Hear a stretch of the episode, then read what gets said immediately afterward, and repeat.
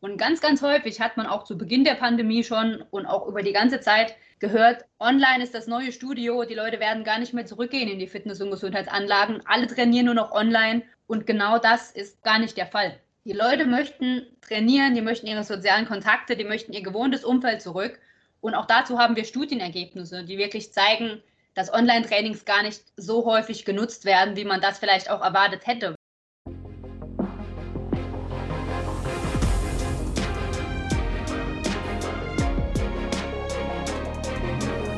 Herzlich willkommen zu Hashtag Fitnessindustrie, der Podcast über die deutsche Fitnessbranche. Von und mit Andreas Bechler.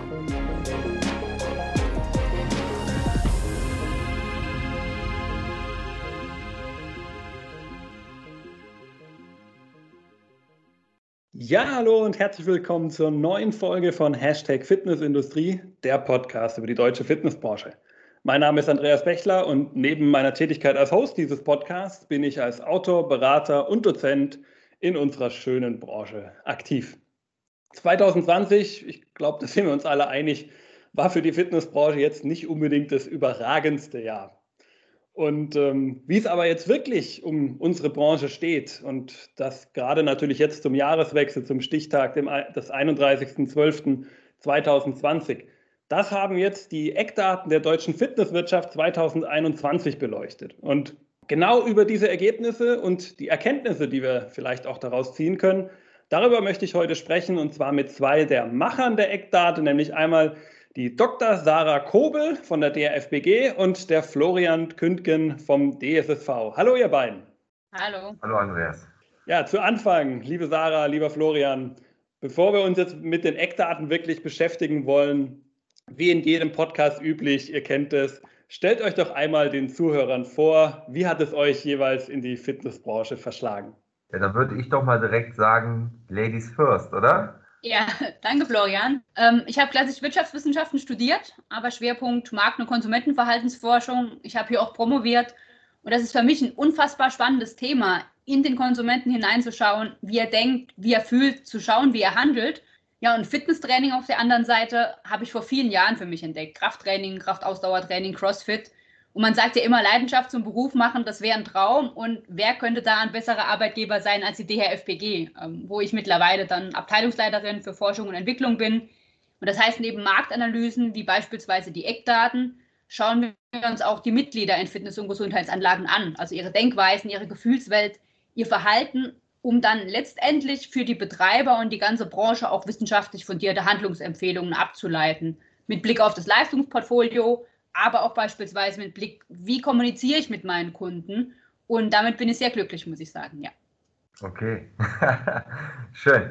Ja, wenn ich mal Revue passieren lasse, dann könnte ich eigentlich sagen, dass alles schon in den 90er Jahren angefangen hat. Das klingt natürlich jetzt so wie so ein Casting-Teilnehmer einer bekannten Castingshow, der dann immer gefragt wird, der, seit wann möchte er denn Sänger werden beispielsweise und der antwortet dann immer, ja mit drei Jahren. Ne? Da wusste ich schon, äh, da habe ich schon vor der versammelten Mannschaft, vor der versammelten Familie gesungen und gewusst, das ist der eine Weg, der, den es für mich geben wird. Ja klar, so war es natürlich nicht, aber mein, meine Geschichte beginnt wirklich in den 90ern. Mein Vater hat mich damals, der war geschäftlich jedes Jahr bei der FIBO und hat mich dann immer wieder mitgenommen und ich fand das so toll und kam aus dem Staunen nicht mehr raus. Und komischerweise, ich bin jetzt 35 Jahre alt, es ist nicht irgendwo versteckt in meinem Kopf irgendwie, sondern es ist noch ganz präsent bei mir.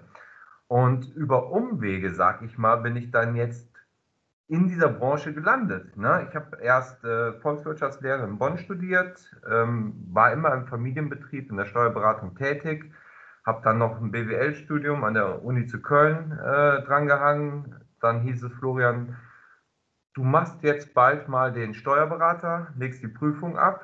Ähm, ich habe mich dagegen gewehrt erstmal und habe dann noch ein Studium drangehangen, habe noch marktorientierte Unternehmensführung an der FH Köln studiert, ist jetzt glaube ich mittlerweile eine TH.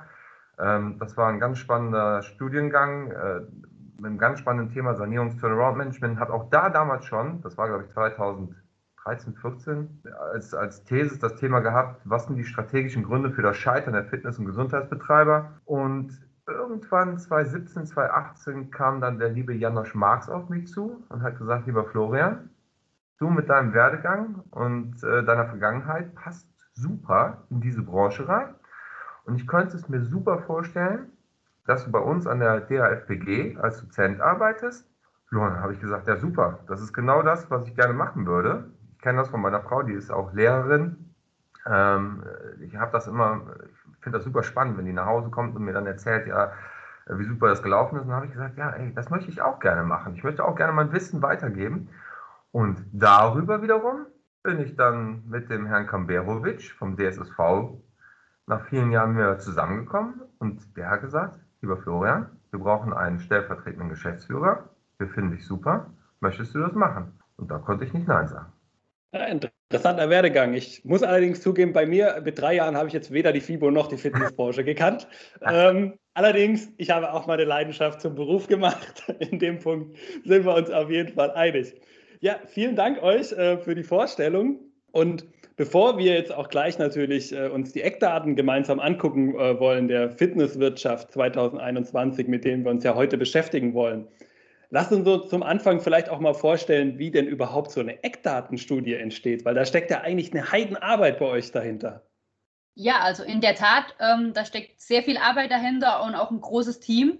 Und man muss sich vorstellen, die Arbeit beginnt eigentlich schon im Sommer. Wenn man sich den Fragebogen nochmal anschaut und dann auch mal prüft, ähm, müssen wir Anpassungen vornehmen? Ist der Fragebogen so aktuell oder müssen wir uns an die Gegebenheiten anpassen? Das muss dann auch wieder mit allen Beteiligten abgestimmt werden, also mit die Leute der DFBG und dem DSSV. Und schließlich wird dann in einem ersten Schritt der Fragebogen finalisiert. Genau, und in diesem Jahr war es ja so, dass wir diesen Fragebogen natürlich auch an die Pandemie und ja, diese ganz besonderen Gegebenheiten anpassen mussten. Äh, vielleicht kann genau. Sarah noch mal was dazu sagen an der Stelle. Ja, also das stimmt natürlich ähm, und das wird sicherlich auch im nächsten Jahr so sein.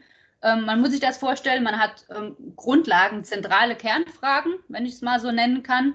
Die sind und die bleiben natürlich im Fragebogen enthalten. Und dazu kommt dann die Anpassung an die Gegebenheiten, wie jetzt jüngst in der Corona-Krise. Wir hatten Einschränkungen, die damit verbunden waren. Das muss man natürlich alles abdecken. Und wenn man das gemacht hat, dann steht irgendwann der Fragebogen und dann geht die eigentliche Erhebung los. Florian, vielleicht kannst du mal erklären, wie das vonstatten geht. Wir spielen uns hier schön den Ball immer zu, das ist super. ähm, ja, du, generell ist es ja so, wie Sarah es schon gesagt hat, es beginnt eigentlich schon im Sommer und dann im November wird dann im Prinzip, äh, beginnt dann die eigentliche Erhebung. Ne? Dann wird dieser Fragebogen äh, vom DSSV, von der Hochschule, aber auch von Seiten von Deloitte dann weitergeleitet von unserer Seite, also von der DSSV-Seite, über Newsletter, über unsere Internetseite, über die FMI, über Facebook, all diese äh, Kanäle, die wir nutzen. Und wir erinnern auch immer weiter, bis dann ja, irgendwann der Stichpunkt oder Stichtag X im Januar ist und ähm, hoffen dadurch natürlich so viele ja, Teilnehmer zu akquirieren wie möglich. Bei den Ketten ist das mal ein bisschen anders. Hier führen wir auch telefonische Gespräche oder persönliche Gespräche und nutzen auch vor allen Dingen die Leute als Partner. Ähm, und in der Regel haben wir dann bis zum Stichtag im Januar so um die zweieinhalb bis 3.000 Rückläufer. Und vielleicht kann dann Sarah jetzt, dann spiele ich dir mal den Ball wieder zurück. Vielleicht kannst du ja noch was sagen. Ja, gerne. Also genau, wir haben dann ähm, die Daten final zusammen dann müssen wir erstmal den Datensatz bereinigen. Das ist ja ein unfassbar großer Datensatz und auch solche Dinge mal anschauen wie, ähm, haben wir vielleicht Fragebögen, die so ein Großteil gar nicht ausgefüllt sind. Sowas muss man dann natürlich entfernen. Also diese Bereinigung ist der erste Schritt. Und wenn dann alles vorbereitet ist, dann startet man mit der Auswertung. Dann geht das große Rechnen los. Und das ist mit Sicherheit der wohl aufwendigste Part an dieser ganzen Sache. Wir haben dann erstmal Zahlen, wir haben Ergebnisse. Da muss man prüfen, sind die plausibel? Also da müssen wir Checks vornehmen an vielen Stellen und dann auch natürlich alles in Relation zum Vorjahr beziehungsweise zu den Vorjahren betrachten, dass man die Ergebnisse auch interpretieren und erklären kann. Ja, und äh, da kann ich auch nochmal einhaken. Also dafür sind viele, viele Besprechungen mit, mit Sarah äh, von, der, von der Hochschule, mit Deloitte äh, äh, nötig. Das machen wir meist über, über diese ganzen äh, Programme wie Zoom oder Teams. Manchmal treffen wir uns auch noch in kleinerer Runde und es sind verdammt viele Abstimmungen nötig. Ähm, ja, und dann steht dann irgendwann das Zahlmaterial. Ne? Und dann werden die Texte geschrieben. Und äh, dann geht es dann auch relativ zügig in den Druck. Aber wenn der Text geschrieben ist, dann müssen wir natürlich nochmal lektorieren. Das äh, ist auch ganz klar und auch ganz wichtig. Ne?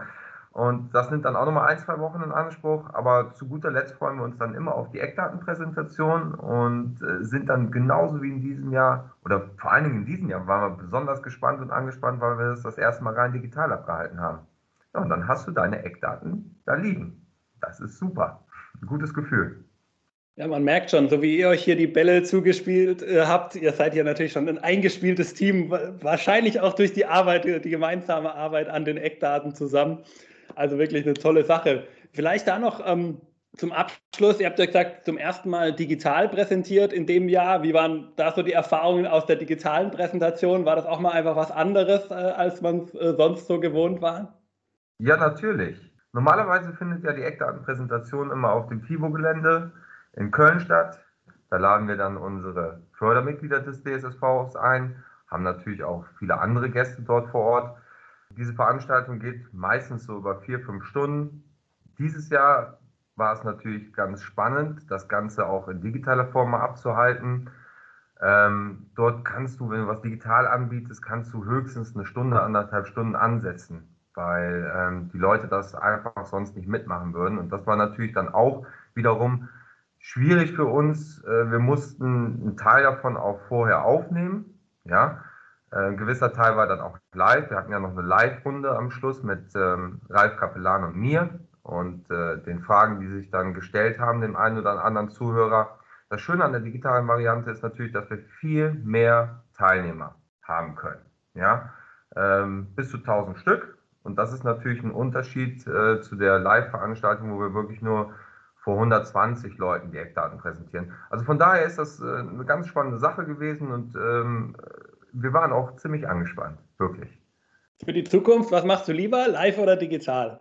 Du, das ist mir eigentlich egal. Klar, auf der einen Seite erreiche ich live viel mehr Leute. Das ist toll, das freut uns sehr. Auf der anderen Seite, diese Live-Events, die fehlen mir schon. Also muss ich ganz ehrlich sagen, vor allen Dingen der Austausch dort vor Ort. Ja, das ist immer was ganz, ganz Wichtiges und da freue ich mich schon wieder drauf, wenn das endlich mal wieder alles live stattfinden kann.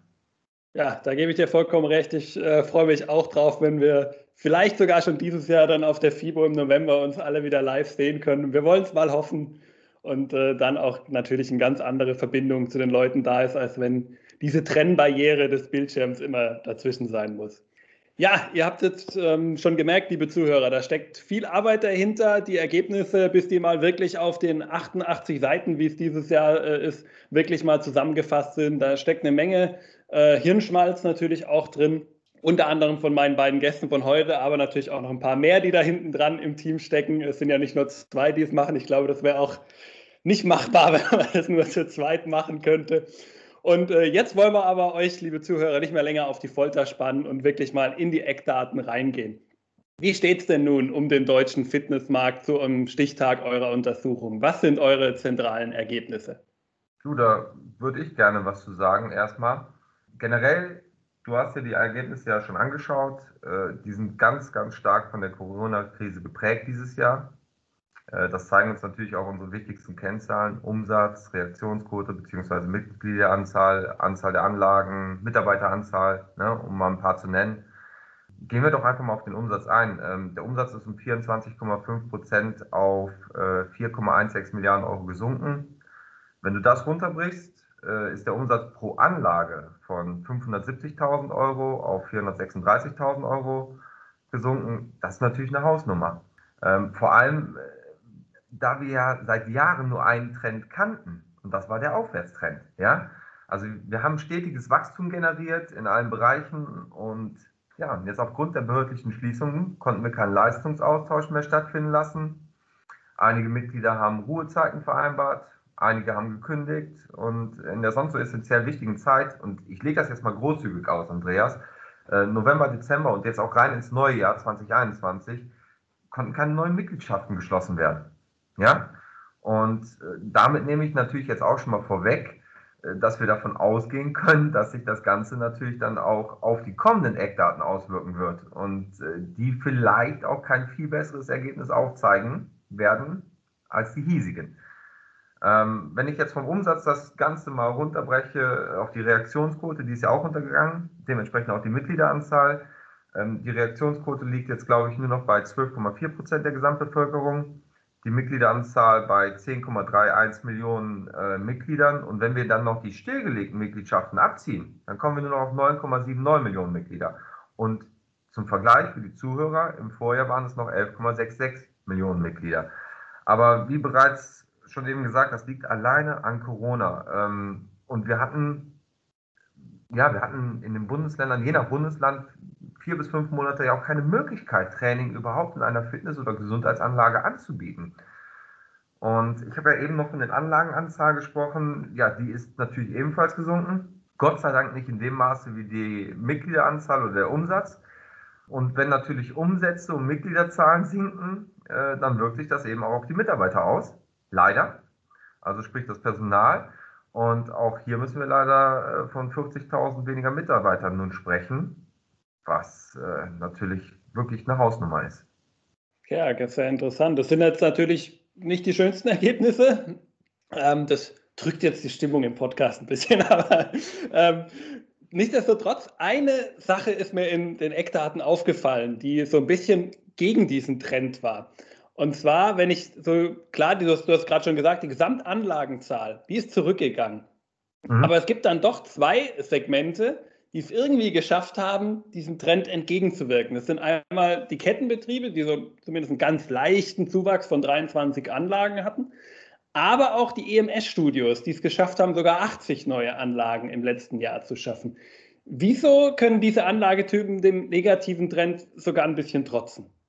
Ja, also wir müssen natürlich bedenken, dass die Neueröffnung einer Anlage, also gerade bei Ketten, natürlich lange Zeit im Voraus geplant wird. Das ist ja keine kurzfristige Entscheidung, da geht ein langer Prozess voraus.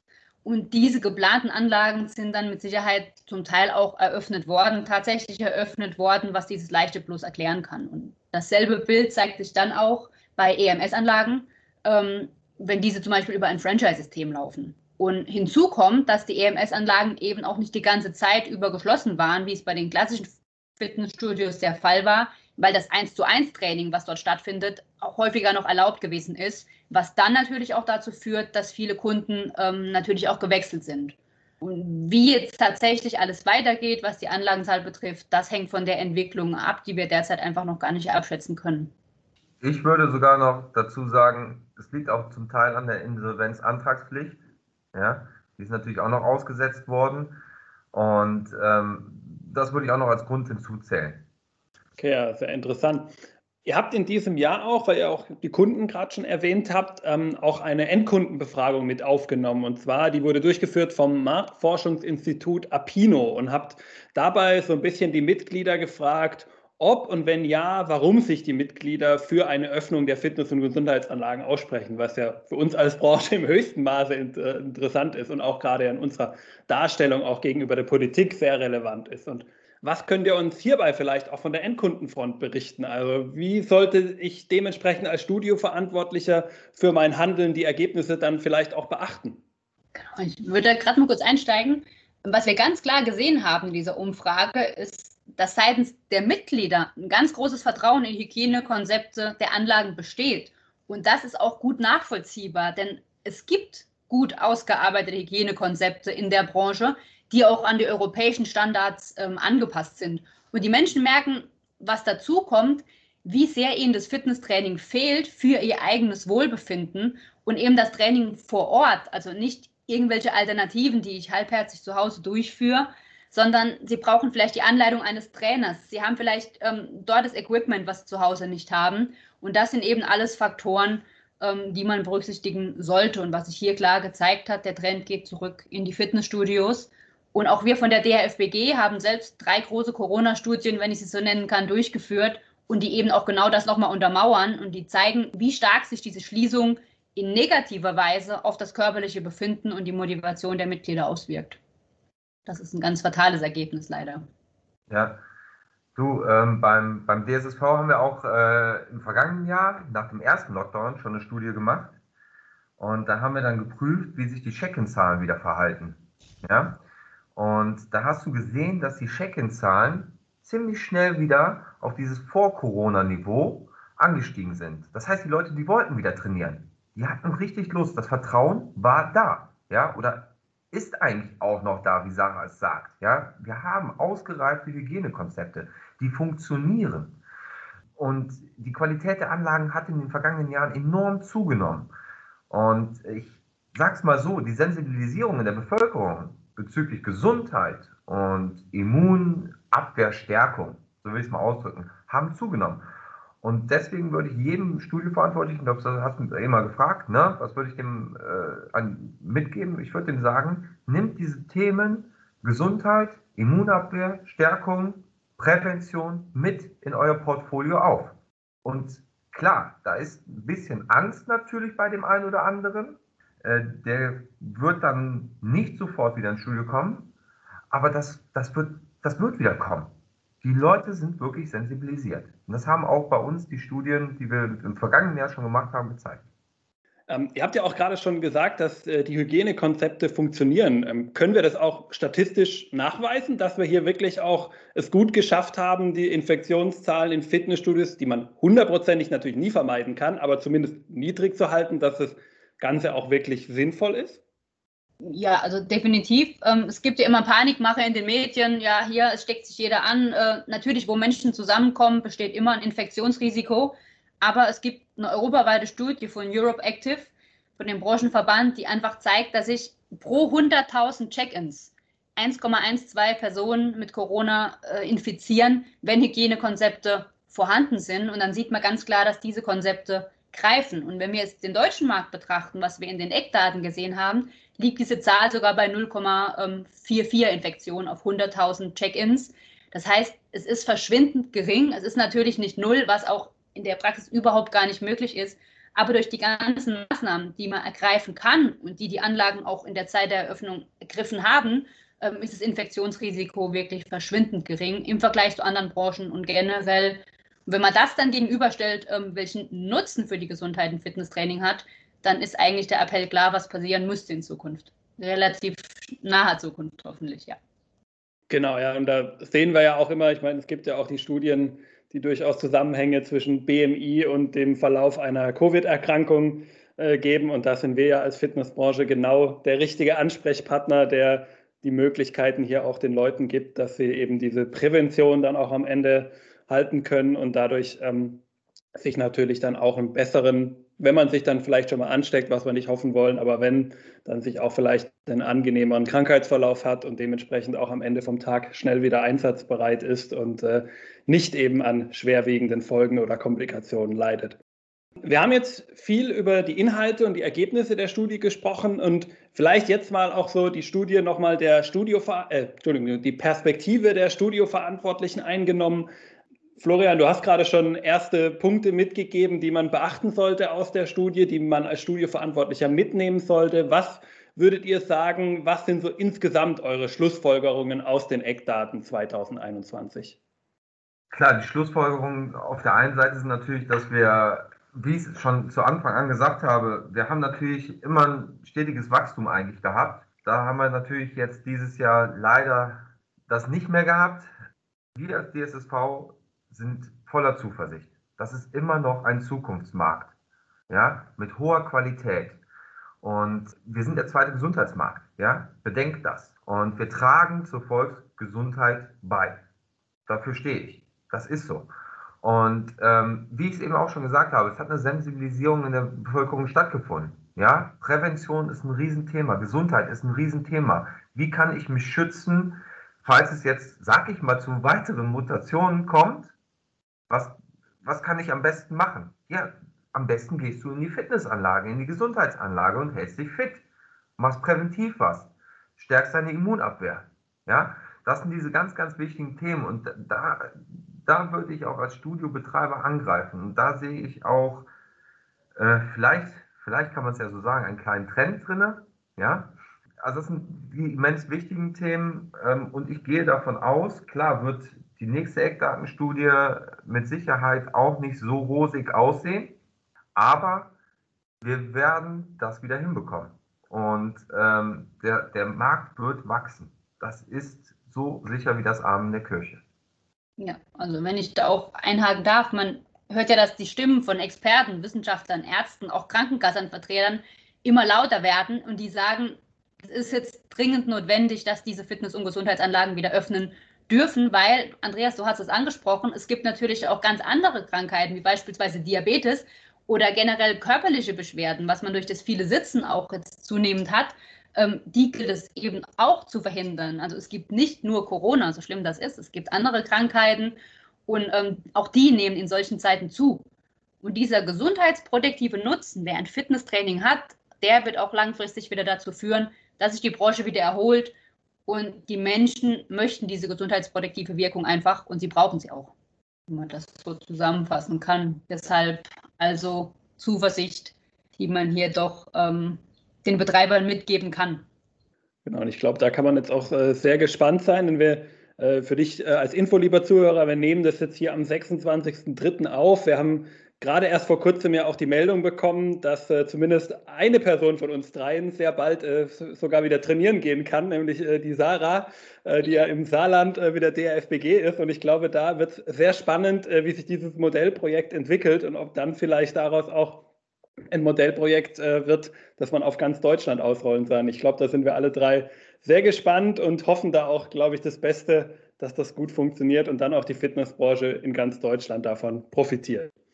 Vielleicht noch eine Frage, weil ähm, Florian, du hast gerade schon angesprochen, das Thema Erholung ähm, der Branche. Sie wird sich auf jeden Fall erholen. Da sind wir, glaube ich, äh, alle sicher. Aber wollt ihr vielleicht auch eine Prognose wagen, äh, bis wann wir das Vor-Corona-Niveau wieder erreichen können? Was ist da so eure Meinung?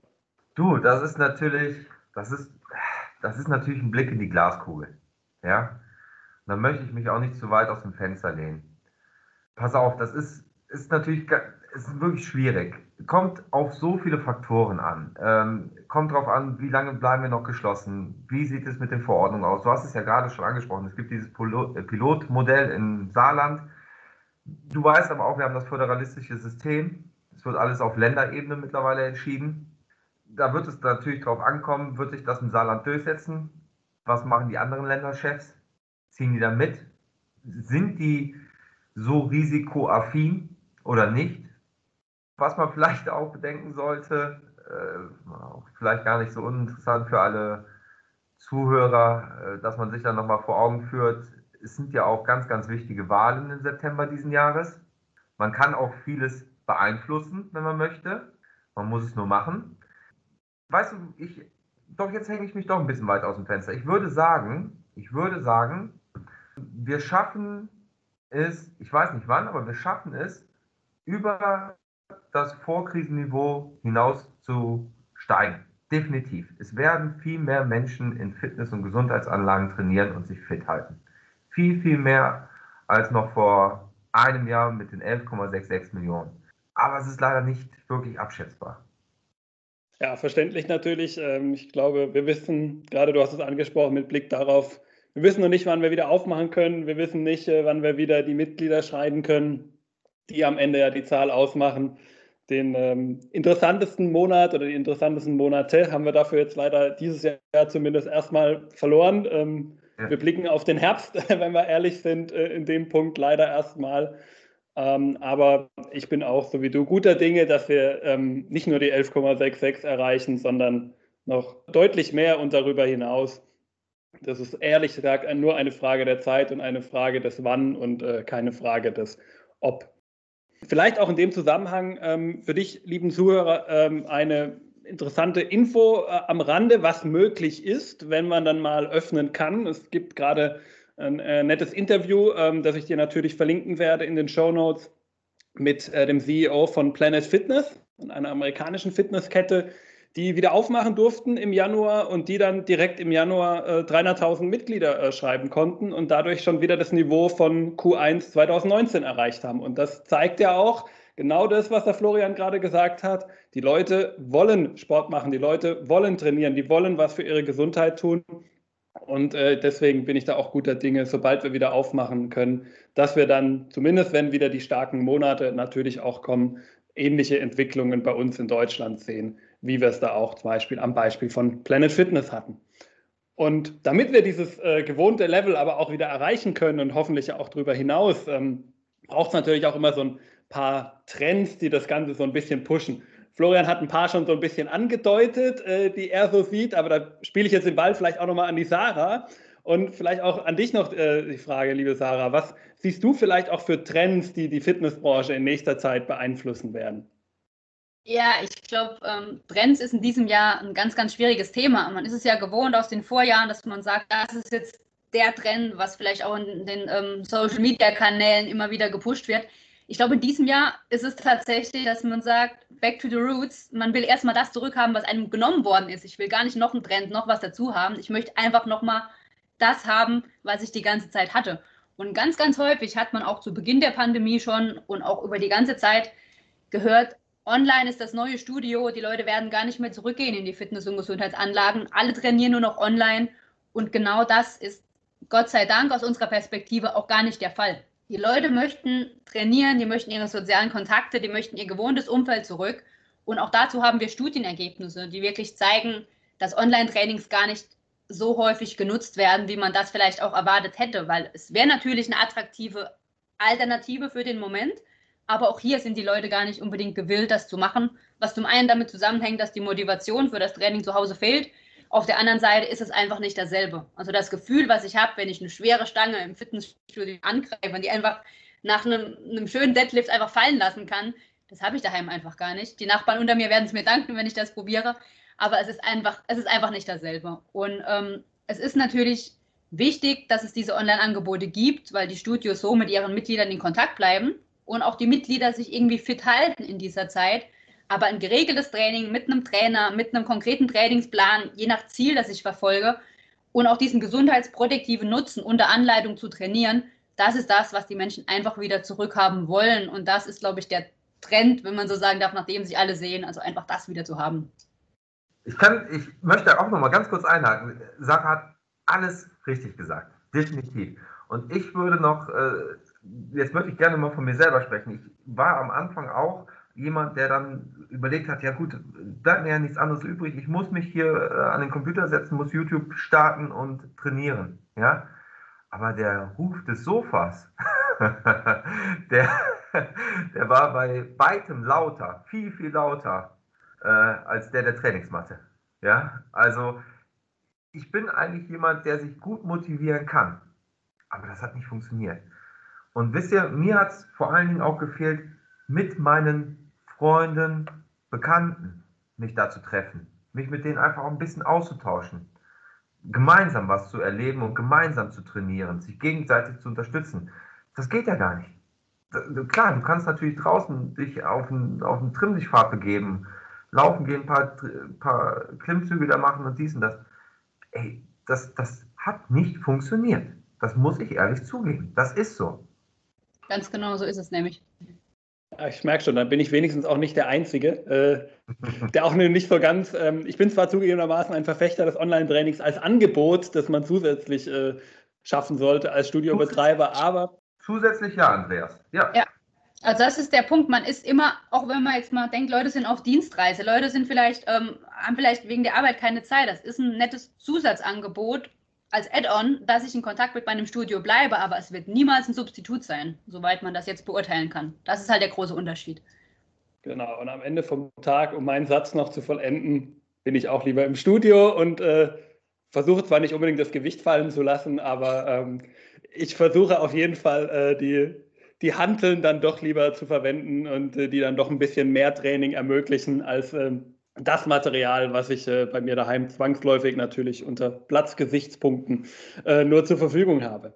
Ja, ich danke euch beiden äh, sehr, sehr herzlich dafür, dass ihr euch die Zeit genommen habt und mit uns hier zusammen diese Studie mal durchzusprechen, die ganzen Punkte einzuwerfen, die ihr ja auch da mitnehmen konntet, auch ein bisschen äh, uns mal erzählen konntet, wie überhaupt so eine Studie entsteht, weil ich glaube, das ist auch eine ganz wichtige Info, die man gar nicht so sehr auf dem Schirm hat, äh, weil man meistens halt nur sieht, okay, hier haben wir 88 Seiten, da stehen eine Menge Zahlen drauf, äh, aber die Arbeit dahinter, ähm, die ist, glaube ich, auch ganz wichtig, da nochmal gesehen zu haben. Daher vielen Dank natürlich an euch, dass ihr euch jedes Jahr die Arbeit macht und diese Studien, äh, Studie entwerft, natürlich auch an das Team hinter euch. Ähm, da gibt es ja, wie ich ja schon mal gesagt habe, noch viel, viel mehr Leute, die da viel, viel äh, Arbeit reinstecken. Und da auch, glaube ich, vielen Dank. Äh, ich nehme, ich maße es mir jetzt einfach mal an, im Namen der ganzen Fitnessbranche das zu sagen.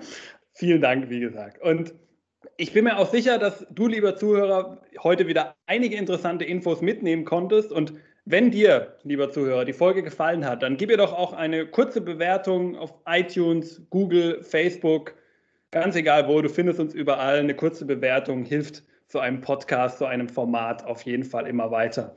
Und wie in jedem Podcast auch üblich, zum Abschluss, die letzten Worte möchte ich natürlich auch wieder meinen Gästen überlassen. Lieber Florian, liebe Sarah, was möchtet ihr den Hörern noch zum Abschluss mitgeben? Ja, wenn ich mal starten darf, einfach dranbleiben. Also wir haben gehört, es fällt uns allen wahnsinnig schwer, uns hier auch zu motivieren. Aber wir müssen auch jetzt, was für unsere Gesundheit tun, uns fit halten, dass wenn wir dann endlich wieder trainieren dürfen, dass wir auch nochmal an unser Level ähm, von vor der Krise anknüpfen können. Und wir Mitglieder brauchen unser Studio und die Studios brauchen auch äh, ihre Mitglieder. Und jetzt halten wir zusammen, halten durch und dann können wir das Ganze hoffentlich bald wieder in Angriff nehmen. Das hast du sehr gut gesagt.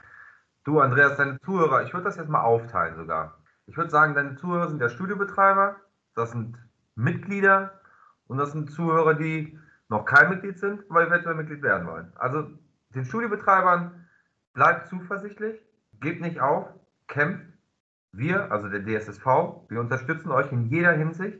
Ja, ihr könnt auf uns zählen. Wir kämpfen an vorderster Front und das machen wir mit großer Leidenschaft. Den Mitgliedern möchte ich sagen, es wird definitiv weitergehen. Freut euch wieder aufs Training in den Anlagen und bleibt dann dran. Und denjenigen, die noch keine Mitglieder sind und vielleicht noch Mitglied werden möchten, werdet Mitglied. Kümmert euch präventiv um eure Gesundheit. Die Fitness- und Gesundheitsanlagen in Deutschland sind der richtige Ort dafür. Definitiv. Super, vielen Dank euch und dann bis zur nächsten Folge bei Hashtag Fitnessindustrie. Ciao. Ciao, ciao. Tschüss.